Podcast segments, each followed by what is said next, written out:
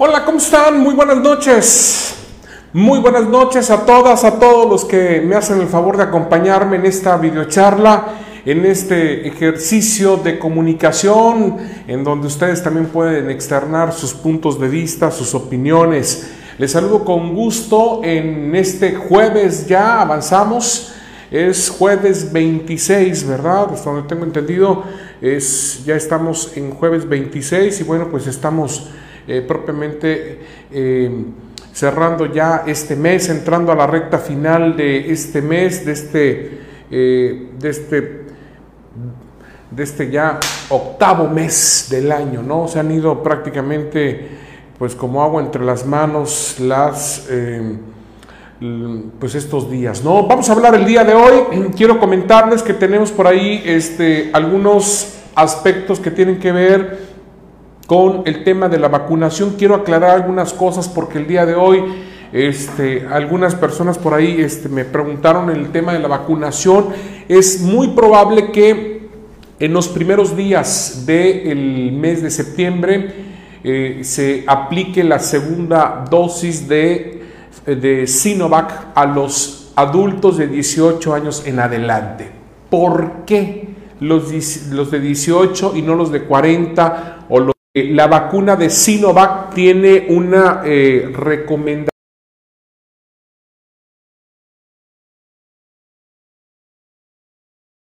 días.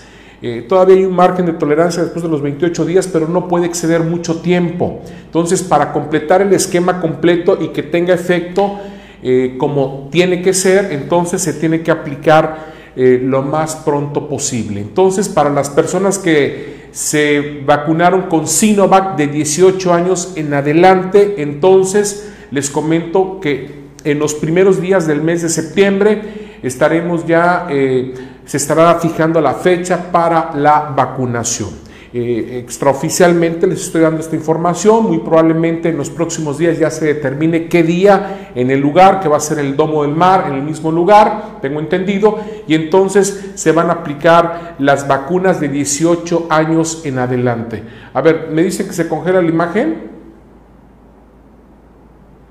¿O estamos bien? Nada más para para checar, porque es que leí por ahí, me dice se congela mucho, se va la señal. ¿Estamos bien o, tenemos algún detallito? Que alguien me confirme, por favor. La gente del staff, que me diga si estamos bien, estamos, eh, nos estamos viendo bien, nos escuchamos bien, para que sepamos entonces. Em, a ver. Es que por ahí puso Susana que se congelaba la imagen, entonces quiero saber, por favor, este, sí, dice, en Champotón casi los van a buscar a su casa para la vacuna. No había gente, sí, pues es que mucha gente ya de plano ya no. Ya estamos, bueno, eh, bueno, vamos, eh, les voy a saludar eh, porque perdí por aquí la, este, gracias a Fabiola, muy buenas noches. A Marlene eh, Marinés Valdés, también muy buenas noches. Saludo a María Eugenia Santiago Rivera, gracias por compartir la transmisión. Aquí presente en la videocharla, dice bendiciones para usted y el staff. Muchas gracias, María Eugenia. Elvis Orlando, buenas noches, saludos, gracias por compartir, María Eugenia. Lupita Fon se reporta también. Dice buenas noches, aquí presente, eh, bendiciones para usted y su staff, listo, ya compartí. Javier, buenas noches, dice, Edip, seguimos imparables en el COVID. Sí, hoy desafortunadamente dos municipios, Campeche y Carmen, los demás bajan y suben diario. Eh, Josías Velasco, saludos, dice, cordiales, mi estimado Slip, gracias, María Eugenia, le mando un fuerte abrazo, también gracias, Santiago Rivera dice, anuncia vacunación de 18 a 29 y para cuándo los de 40 a 49. En un momento lo toco porque de repente me preguntan y me vuelven a preguntar y entonces son un poquito reiterativo. Entonces le voy a dar la oportunidad de checar todas las personas que tengan esa duda y con gusto lo comentamos. Em, dice em, también... Eh, Víctor Balán, buenas noches, Sleep, ¿están vacunando a rezagados? No, todavía no, a rezagados sí que bueno que me lo pregunta.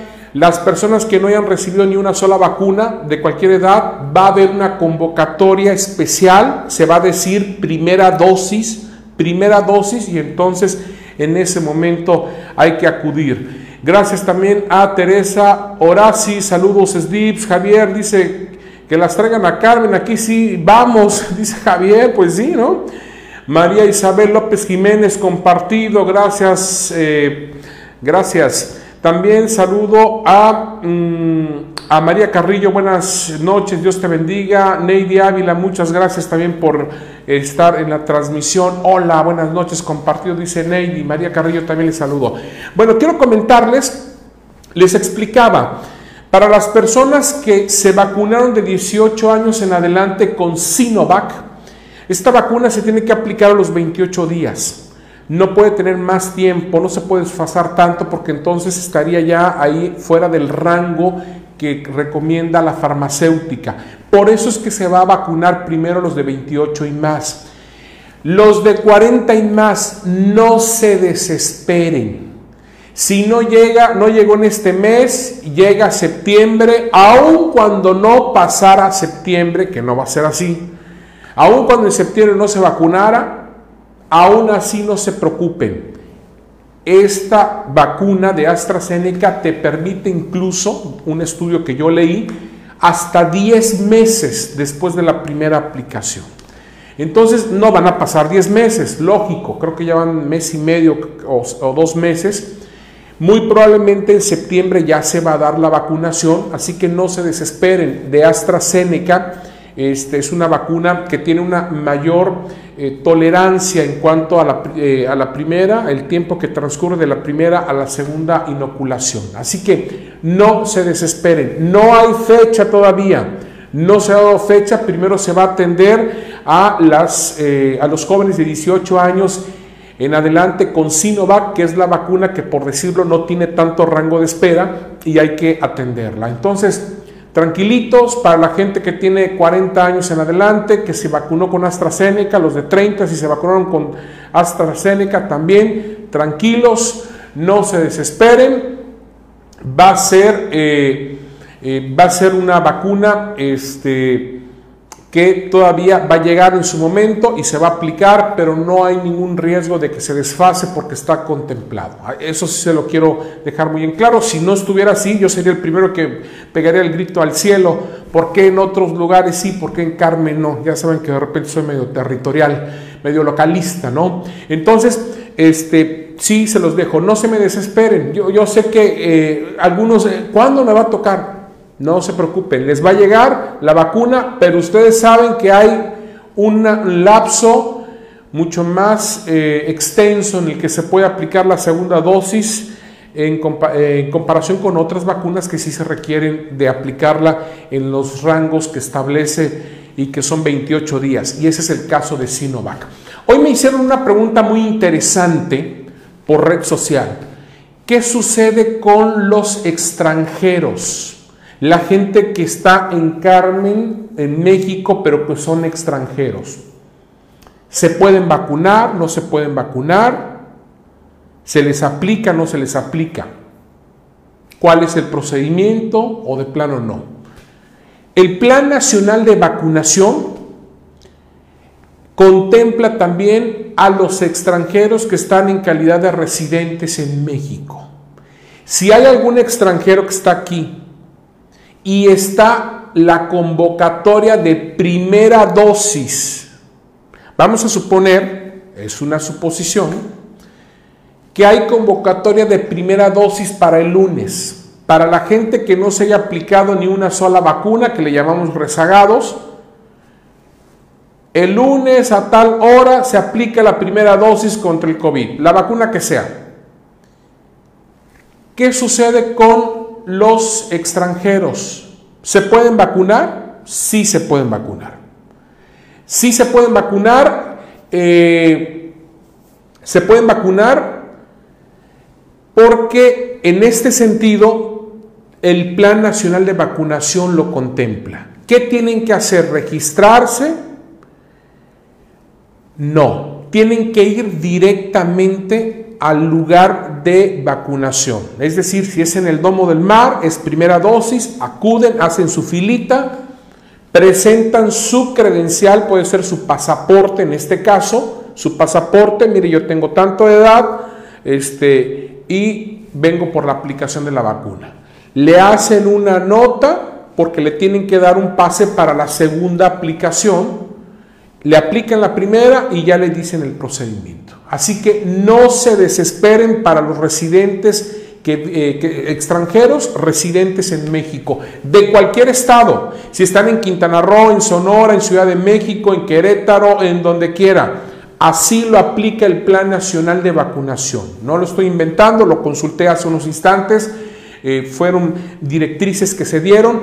No se puede discriminar a un extranjero. Eh, si está en territorio nacional y está como residente, se le puede vacunar si él así lo decide. No se puede registrar en la plataforma porque no aparece la CURP y todo lo demás, pero eso no lo exime o no lo margina, ese es el término correcto, de que pueda recibir el biológico. Él va, hace su fila, lleva su pasaporte y le dice, señorita joven, yo soy extranjero y quiero vacunarme, quiero recibir la vacuna anti-COVID y entonces en ese momento le toman un dato, se le genera un registro ahí en ese momento, se le da un documento para la segunda aplicación. Así que se los comento, ¿cuándo va a ser? Cuando se dé la convocatoria de primera dosis, para la gente de primera dosis. Aquí sabemos que hay algunas personas que no se vacunaron ni en los de 60, ni en los de 50, ni en los de 40, ni en los de 30, ni en los de 18. Algunos que dijeron yo no me vacuno o se les pasó o por alguna otra razón no pudieron acudir. Bueno, va a haber un momento en la vacunación en que va a haber disponible vacunas y se va a decir para las personas adultas que no, no han recibido la primera dosis de la vacuna, pueden acudir tal día, tal fecha a tal hora, en tal lugar. ¿Sale? Entonces, para que lo tengan muy presente, por favor. Para que lo tengan presente, porque si no, luego de repente mi gente se desespera un poquito. Insisto y vuelvo a repetir, ¿por qué se va a vacunar a las personas de 18 años y más en la segunda dosis? ¿Y por qué no a los de 40?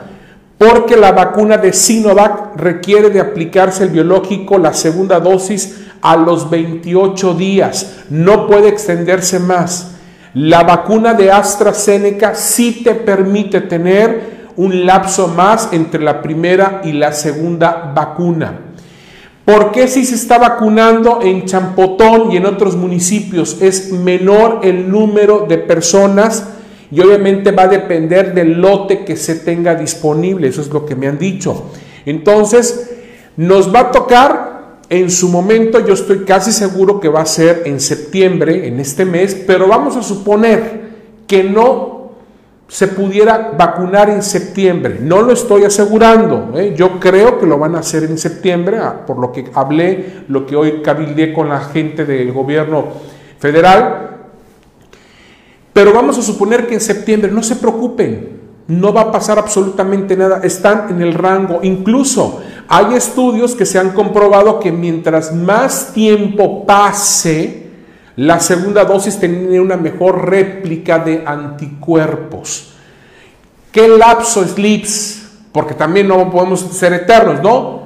Primera dosis y segunda 10 meses. Antes de 10 meses se tiene que aplicar. Si después de 10 meses se aplica la segunda ya habría problemas en el sentido de que entonces perderíamos la eficacia sobre todo la eficacia, no es un tema de seguridad, las vacunas son seguras. Entonces, para que tengan la tranquilidad, por favor, la gente que se vacunó con AstraZeneca, pueden pasar varias semanas más y no les va a suceder nada. No bajen la guardia, ustedes traen ahí una protección de anticuerpos, ¿sale?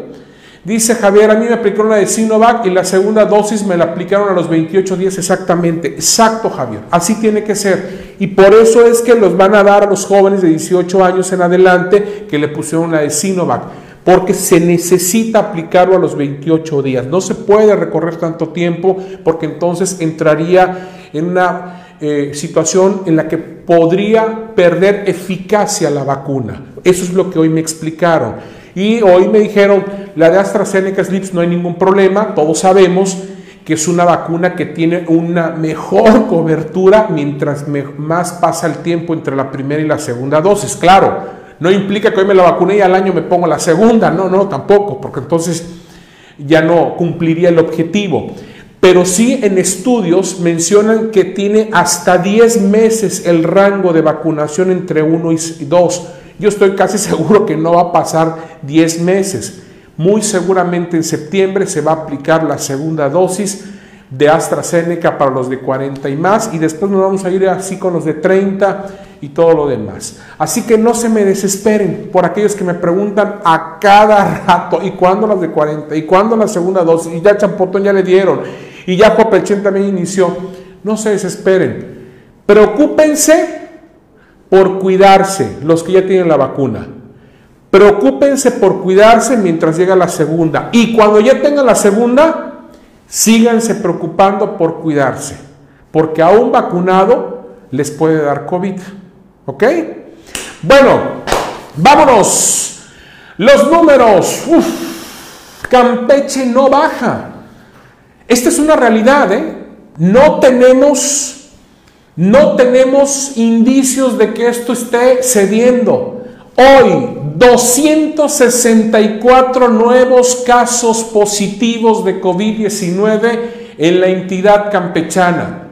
264. Hay 111 personas hospitalizadas. Desafortunadamente, 10 defunciones se registran en las últimas 24 horas. Casos activos.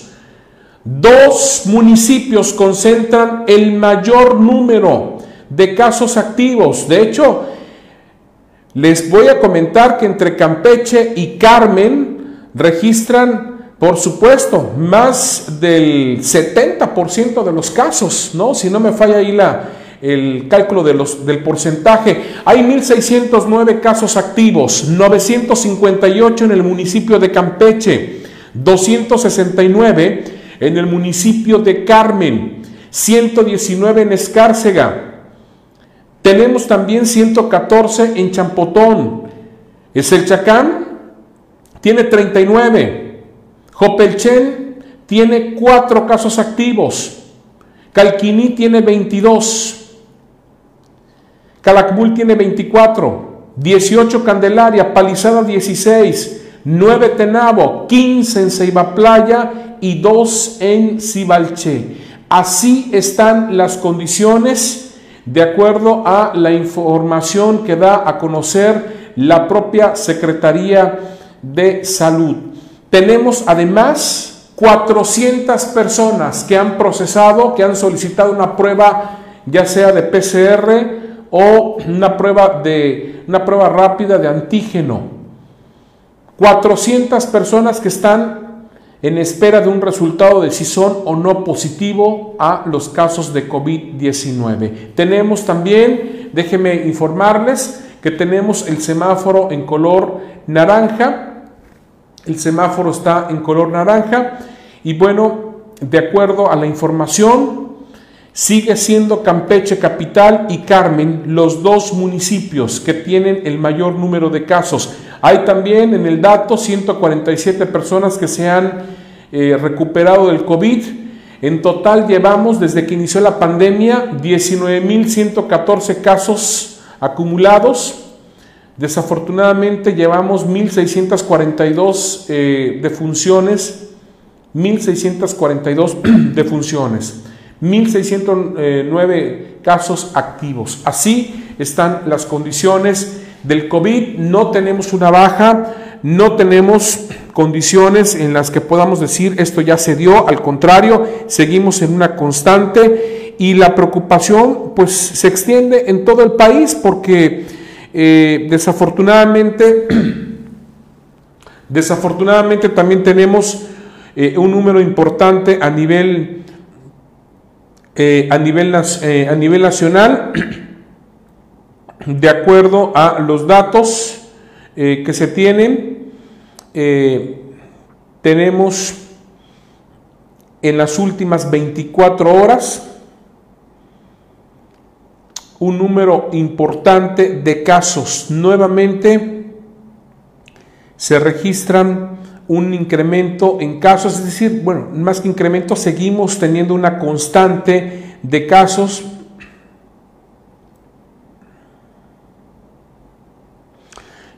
Y bueno, pues en ese sentido es como eh, desafortunadamente México ha registrado 835 muertes en las últimas 24 horas en todo el país. Hay 20.633, perdón, 20.633 contagios registrados en las últimas 24 horas. Esa es la información que da a conocer la Secretaría que tienen el mayor número de casos son la Ciudad de México, el Estado de México, Nuevo León, Guanajuato, Jalisco, Tabasco, Puebla, Veracruz, Sonora y San Luis Potosí. Así están las condiciones que tienen que ver con los casos de COVID en el país. Hay que cuidarnos, no bajar la guardia, sobre todo por todos estos eh, eh, momentos en los que estamos viendo que son delicados, delicadísimos diría yo. De regreso a clases, pues ya mejor ni hablemos, ¿no? Pues estamos en, una, en un momento muy complejo, ¿no? Abrir las escuelas en esos momentos es un, pues sería un riesgo innecesario, totalmente innecesario.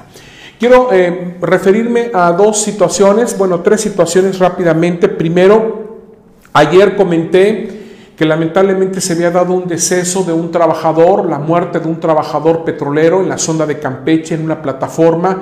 Comenté que, bueno, de hecho, eh, ahora Noticias manejó que la persona se había desvanecido. Ayer mismo recibí información de familiares, me contaron la historia de ellos, por lo menos la información que tienen, que no fue así. Fue un trabajador que estuvo durante más de 24 horas eh, realizando labores y que de acuerdo a la versión de los familiares, eh, hubo un descuido en plataforma, lo cual generó una descarga eléctrica y le eh, provocó que perdiera la vida.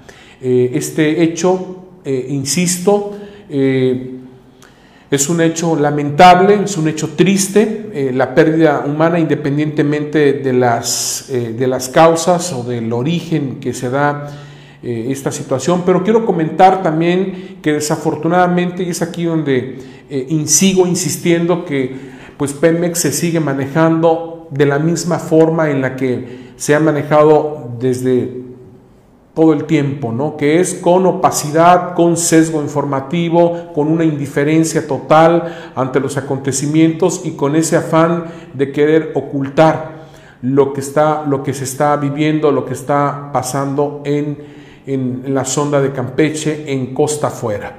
Eh, y lo comento esto porque hasta, eh, hasta hace unos minutos todavía no había ningún tipo de pronunciamiento por parte de la dependencia de Pemex en relación al fallecimiento del trabajador Christopher Fuentes Hernández.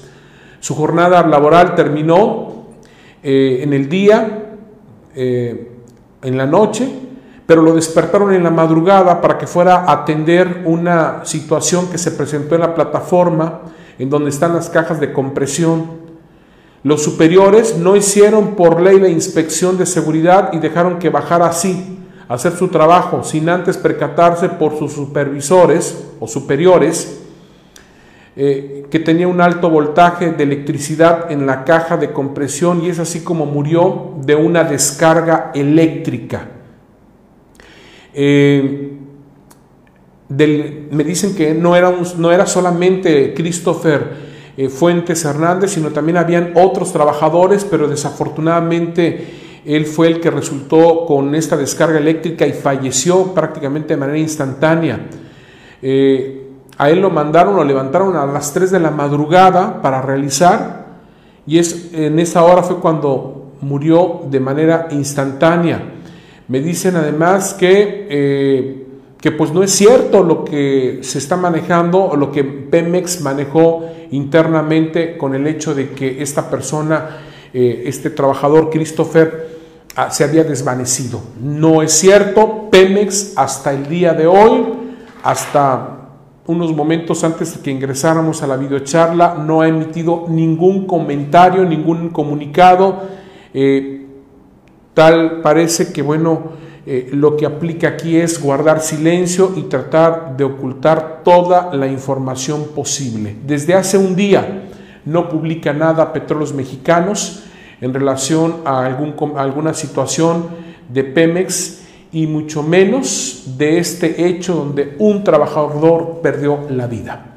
Es la realidad, eh, lo que está eh, lo que se está dando. En Pemex hay toda una eh, pues una un esquema de, guardar silencio, de callar los temas, de no meterle más ruido a una empresa que de por sí ya genera un riesgo y muy pegado con lo que sucedió el domingo en el incendio de la plataforma, pues obviamente vendría a poner en entredicho y a cuestionar seriamente la forma en cómo se está administrando la empresa y también las medidas de supervisión. La realidad es esta Familiares han exigido, eh, tengo entendido que incluso ayer todavía no habían, no habían entregado el cuerpo, eh, todavía el día de hoy eh, se esperaba que llegara personal del servicio médico forense para realizar el peritaje correspondiente, hacer el levantamiento del cuerpo y trasladarlo.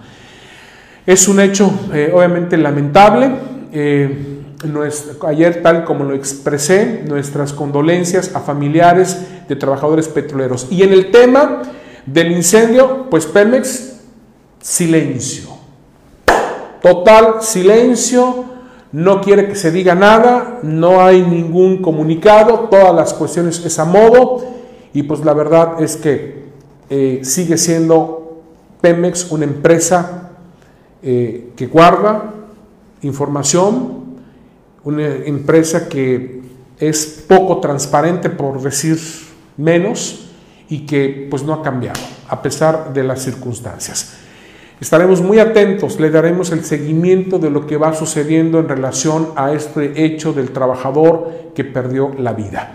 Y por supuesto, atento también del curso de los avances de la investigación del incendio de la plataforma, que tal parece que lo que quieren es diluir el tema y dejar que se enfríe todo para que la gente ya no presione, no especule, no diga, no señale, no cuestione. Así la apuesta Pemex al desvanecimiento de la información cuando desafortunadamente lo que se tiene pues son hechos donde trabajadores han perdido la vida.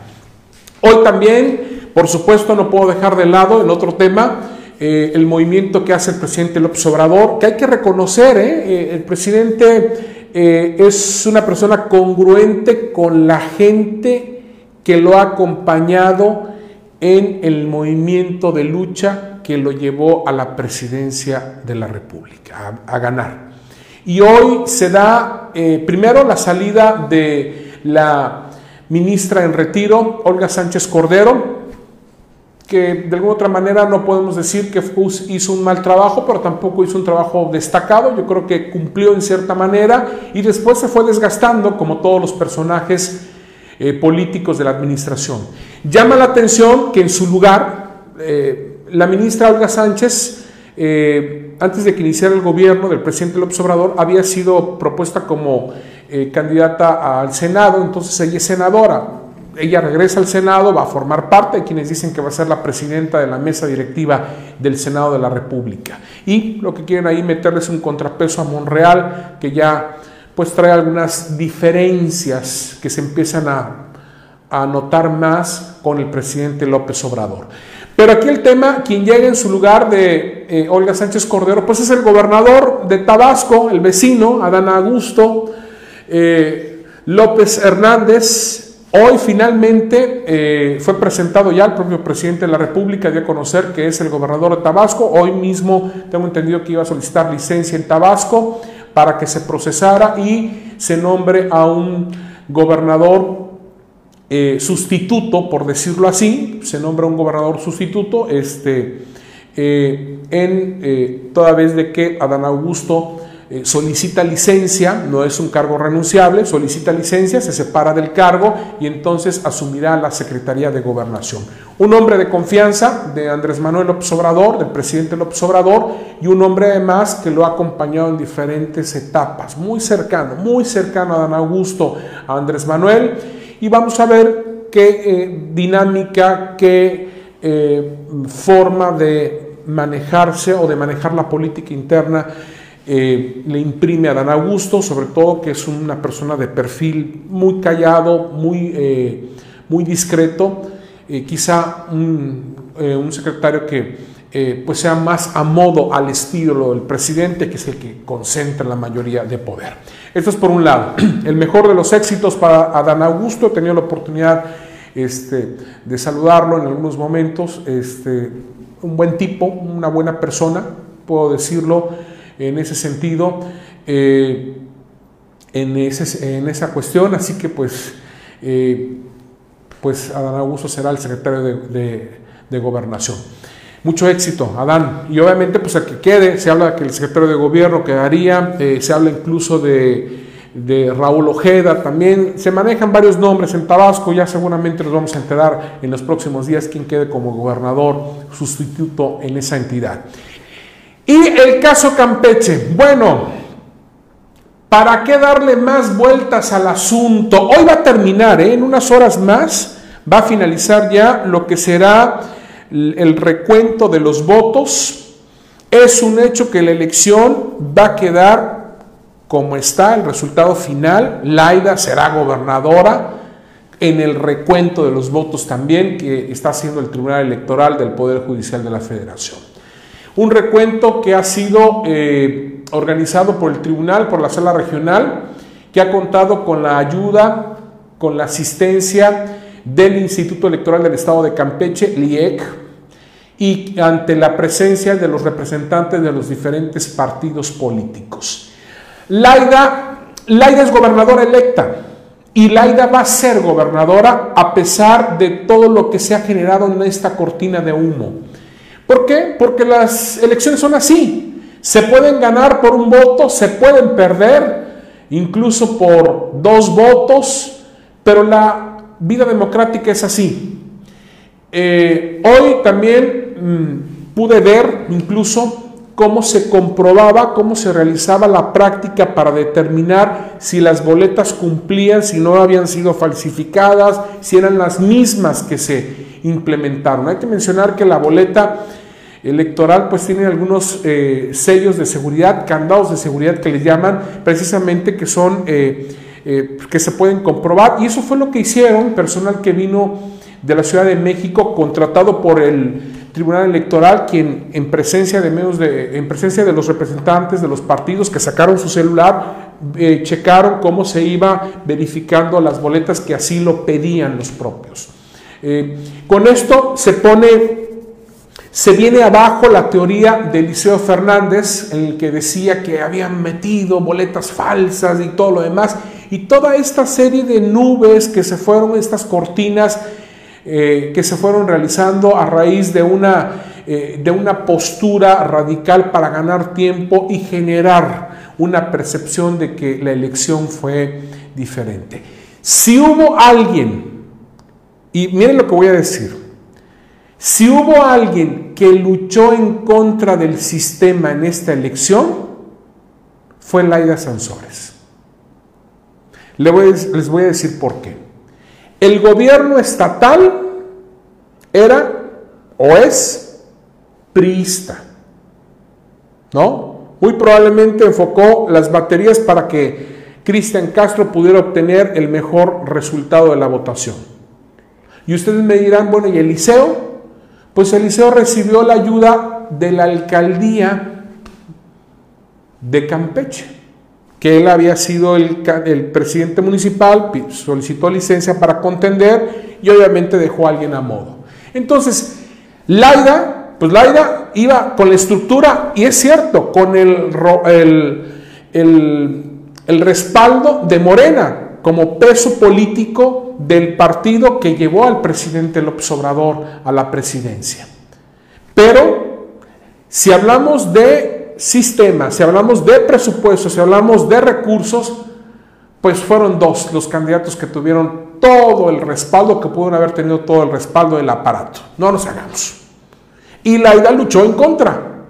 Lo que, ¿Qué es lo que hicieron? Cuidar la elección. A diferencia de las otras eh, veces que ha contendido Laida, que incluso ella misma lo había reconocido, que había faltado eh, eh, y que incluso había sido vorazmente eh, avasallada a algunas brigadas que se habían hecho. En esta ocasión no.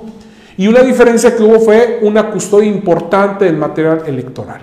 Entonces, en este sentido, No va a cambiar el resultado, hoy será en unas horas más, se va a dar a conocer el recuento. Finalmente, Laida Sansores eh, en el recuento va a resultar ganadora, ya tiene ella la acreditación de gobernadora electa de Campeche. Él muy probablemente todo, si todo marcha bien, el 16 de septiembre ella inicia una nueva etapa y también quedará en la historia como la primera mujer, la primera mujer que estará al frente de el poder ejecutivo del estado de Campeche y será también el partido Morena el que puso fin a 92 años de gobierno en el estado de Campeche. Así que vienen momentos históricos importantes para Campeche. Eh, lo que no debe de ser es que se utilice a los seguidores.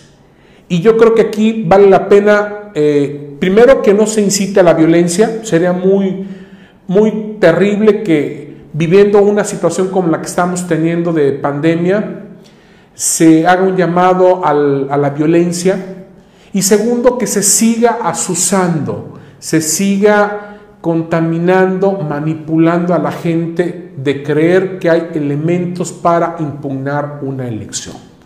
El recuento es vital y en el recuento todos lo sabían, hasta el propio Eliseo, que Laida ganó la elección. Esa es una realidad y eso a lo mejor duele reconocerlo, pero es una realidad. Y los que realmente tienen la madurez saben aceptar cuando los resultados se dan. Lo demás, algunos esbirros eh, tratando de asusar, de eh, generar cortinas de humo, y que la intención es solamente pues tratar de desvirtuar lo que ha sido eh, un proceso muy complejo, fue una elección cerrada, hay que decirlo, pero una elección que al final de cuentas hubo una ganadora y los demás pues tendrán que aceptar y reconocer el resultado. No va a suceder otra cosa, podrán decir que si hubo urnas, que si esto, que si el otro, pero al final, al final las boletas hablan, los números son contundentes. Quizá esto no les guste a algunos. Laida será gobernadora del estado de Campeche. Y no porque lo diga yo, ¿eh?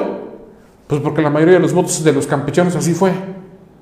Entonces, pues esto es algo que tenemos que aprender en las democracias. Se gana y se pierde por uno o por dos votos. Hoy hubo un pronunciamiento eh, en la capital por parte, eh, vino incluso Mario Delgado para atestiguar lo que ha sido este movimiento, eh, de, bueno, este, esta acción del recuento de los votos.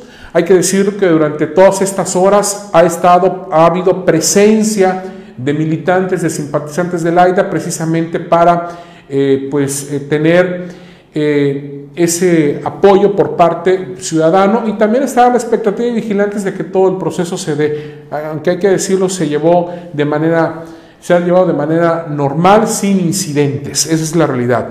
Bueno, voy a ir cerrando, gracias a J. Vera. Yo estoy de acuerdo con usted en lo que dice, en lo que no estoy de acuerdo es que la señora meta gente del PRI, estamos votando para sacar a los priistas y ella los está reclutando, no se vale.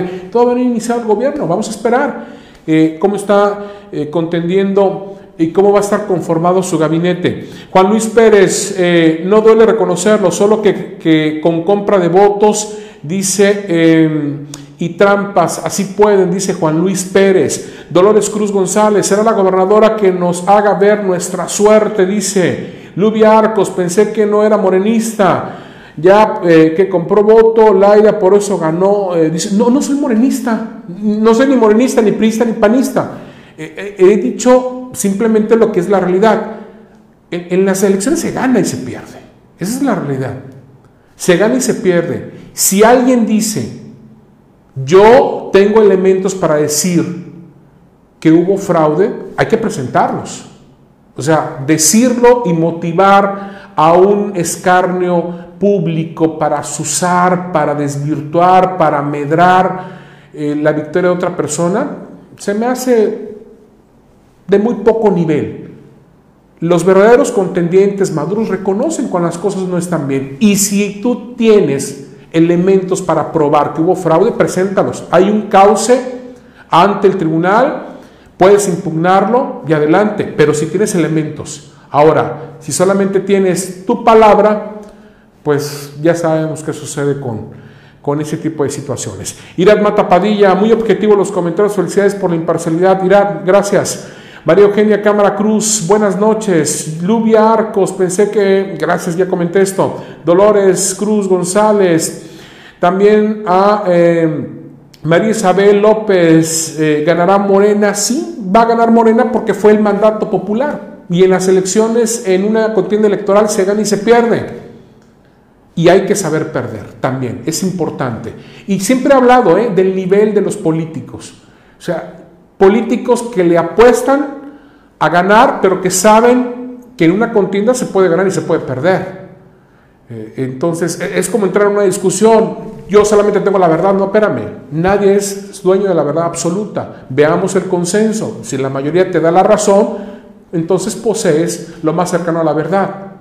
Bueno, si la mayoría votó porque Laida fue, eh, sea la gobernadora, pues punto, hay que aceptarlo. Lo demás de decir, primero dijo Eliseo, es que las boletas eran apócrifas. Hoy se revisaban las boletas con un experto en seguridad que trajo el tribunal eh, electoral y las boletas dijeron, son válidas.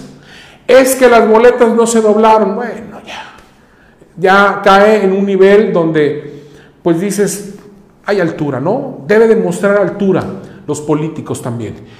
Gracias a Yuridiana Flores. Eh, gracias. Eh, dice, ¿cómo le quedó la cara al doctorcito McDonald? Pues quién sabe, creo que. Pues todavía anda por allá sin aceptar. Matilde Martínez, buenas noches. Disculpe, la vacuna de la segunda dosis de los jóvenes que le pusieron Sinovac ya la están aplicando o para cuándo? Comenté que en los primeros días de septiembre se va a aplicar esto. Bueno, me voy, me despido. Muchas gracias por su atención. Dice, no hay que... Eh, dice que dice Javier, no hay que dejarse llevar, dice, por gente que trata de engañar con esta elección. No es lo mismo, dice un luchador social que un agitador social. Totalmente de acuerdo contigo, Javier, este, son dos cuestiones diferentes. ¿eh? Pueden verse igual, pero son distintos. ¿eh? Y uno hay que, no es el hecho de criticar solamente, es presentar argumentos y es también reconocer que hay cuestiones que a veces se dan y a veces eh, pues el destino, la vida, las circunstancias no, no están prestas, ¿no? Para que se den. Así que yo creo que lo correcto dice, mi estimado Slips, tienes eh, toda eh, la, razón, lo que pasa es que el liceo es chillón. Alguien me dijo algo y yo espero que no se ofenda. Me dijeron hace dos días, cuando dijo el mensaje de que muy probablemente iba a resultar, no iba a cambiar el resultado de la elección. Entonces, bueno, a ver, ¿para qué impugnaste si basaste tú siempre tu hipótesis de que hubo un cochinero en la elección y que los votos y que se iba a ver cuando se abriera, bueno, pues no, se han encontrado más votos a favor de Laida. Eso es lo que iba a pasar porque fue tendencial.